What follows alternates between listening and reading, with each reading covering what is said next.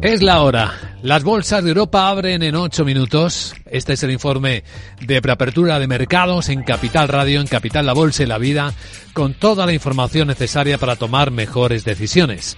En un comienzo de semana muy marcado por las palabras del fin de semana en la tele de Jerome Powell, el presidente de la Fed, y por una preapertura que en el lado europeo se dibuja suavemente alcista. Ahí estamos viendo el futuro del Eurostock subir una décima, una y media 7 puntos en 4.675 sin que todos los índices europeos tengan a sus futuros en positivo. Y aquí hablo del español. El IBEX 35 contrasta con un recorte de una décima y media en 10.063. Tenemos el futuro americano eh, que está también apuntando a una recogida de beneficios en el comienzo de la semana. Dos décimas baja el SP en 4.971. Hay varios focos de atención, están los datos, están las palabras de Powell, están las tendencias del mercado, están las claves geopolíticas, con Estados Unidos insistiendo en que los ataques de respuesta a los tres militares que mataron drones, se supone que de milicias proiraníes, pues la respuesta del viernes solo fue el principio, la primera ronda, que habrá más. Así que ya veremos también qué pasa en la reunión del Consejo de Seguridad de Naciones Unidas que ha pedido Rusia entre otros focos. Sandra Torrecillas, buenos días. Buenos días. Mencionabas esas palabras de Jerome Powell que ya habéis analizado en la tertulia, pero vamos a escuchar algunos de los mensajes más eh, que dejó en esa entrevista en la CBS. Eh, una entrevista que escuchamos ayer domingo, pero que la realizaron el pasado jueves, antes de conocerse esos eh, datos sólidos de empleo en Estados Unidos con la creación de 353.000 nóminas no agrícolas. bueno, Jerome Powell ya le hemos escuchado decir que van a ir con mucha cautela, con prudencia a la hora de recortar los tipos de interés hasta estar eh, más seguros, tener pruebas de que la inflación realmente se mueve de forma sostenible hacia el 2%. Y le preguntaron, ¿pero la inflación está muerta ya? Y contestó esto. No iría tan lejos. Lo que puedo decir es que la inflación ha bajado realmente en el último año y de forma bastante acusada en los últimos seis meses. Estamos haciendo progresos El trabajo no está terminado. Estamos muy comprometidos a asegurarnos de que restableceremos plenamente la estabilidad de precios en beneficio del público. Bueno, y en Europa eh, vamos a ver eh, cómo reacciona, si tiene algún efecto en la bolsa alemana, las cifras que hemos conocido de balanza comercial del mes de diciembre y son bastante malas. Exportaciones con caídas del 4,6%, se estaba esperando un descenso del 2% eh, debido sobre todo a la débil demanda global. Exportaciones eh, a países de la Unión Europea le ha bajado 5,5%, a países fuera de la Unión ha bajado 3,5%, le caen también las importaciones un 6,7%. El descenso en este caso también es eh, superior a lo que estaba esperando el consenso del mercado y si nos fijamos en todo 2023 las exportaciones alemanas han bajado un 1,4% y las importaciones un 9,7. Pues miren, no hay mal que por el no venga, no le viene mal a Alemania que uno de los efectos de las palabras de Jerome Powell sea la fortaleza del dólar y un poco de mayor debilidad para el euro. Tenemos a 1,0780 el euro dólar ahora mismo en las pantallas de XTV.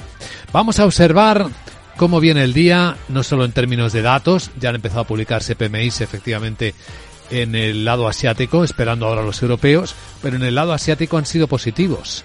El de Japón, el más positivo de todos, 53.1, una subida de más de dos puntos, mientras que en China se ha rebajado un poco, pero sigue en positivo también, 52.7.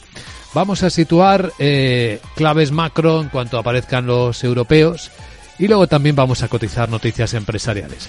Hay un acuerdo de compra de Acerinox en Estados Unidos. Sí, se ha hecho con una compañía estadounidense que se llama Haines International, especializada en aleaciones eh, por 798 millones eh, de dólares que se corresponden eh, con un enterprise value de 970 millones. Ofrece una contraprestación en efectivo de 61 dólares por acción. A cotizar tenemos también resultados empresariales como los del banco italiano Unicredit. Las cifras de 2023 han sido muy superiores a lo previsto. Si miramos el cuarto trimestre, de hecho el beneficio neto se ha, ha más que duplicado las estimaciones de los analistas e interesante también lo que va a distribuir entre entre precisamente entre los accionistas. Va a pagar 8.600 millones de euros mediante recompra de acciones y dividendos con cargo a los beneficios de 2023. Más protagonistas en resultados los de Vodafone.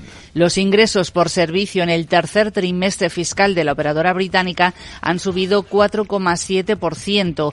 Una menor caída en España ha ayudado a compensar la contribución más débil de Alemania. Italia ha sido el mercado más difícil para el grupo, con una caída de sus ingresos por servicios del 1,3%. Vodafone dice que está en discusiones activas sobre un posible acuerdo. Allí en Italia recordamos que la semana pasada rechazó una oferta de fusión por parte de su rival Iliad. También tenemos resultados aquí en España de Logista. Son las cifras del primer trimestre fiscal de Logista. Beneficio neto que sube casi un 22% hasta 73 millones de euros. El grupo dice que sigue buscando oportunidades eh, de compra que sean complementarias y que aporten sinergias y que el mantener la política de dividendos sigue siendo una prioridad para la empresa. Bueno, y esta mañana tenemos más noticias de la oleada de despidos que sigue también en el sector financiero en este caso el tercer banco cotizado francés, que es Societe Generale, que planea eliminar unos 900 puestos de trabajo en su sede de París mediante salidas voluntarias.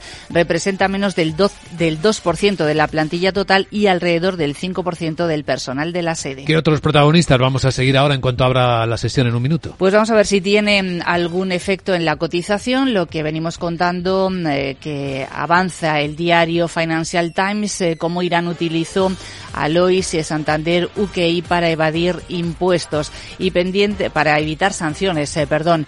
Y atentos también a la compañía tecnológica francesa Atos, eh, que ha confirmado que negocia con sus bancos la refinanciación de su deuda y la ampliación de capital que iba a llevar a cabo dice que no se dan las condiciones actuales eh, para llevarla a cabo. Bien, pues estamos preparados para abrir de nuevo los mercados de Europa. Comentaremos lo que veamos con Nicolás Fernández, el director de análisis de Banco Sabadell, enseguida. Lauri, decidido. La despedida la hacemos en Gandía. Prepara el bikini. Lauri, que en Gandía vive el ex de Jesse. Que nos vamos a Málaga. Lauri, que no, que dan mal tiempo. A Bilbao, pinchos y party. Lauri, una cosita, que al final es despedida conjunta. Te hago administradora del grupo que no puedo más. En Renfe tenemos más de 1500 destinos para que siempre puedas llegar a donde quieras llegar. Nadie te da más. No todos los trenes son como Renfe. Renfe, tu tren.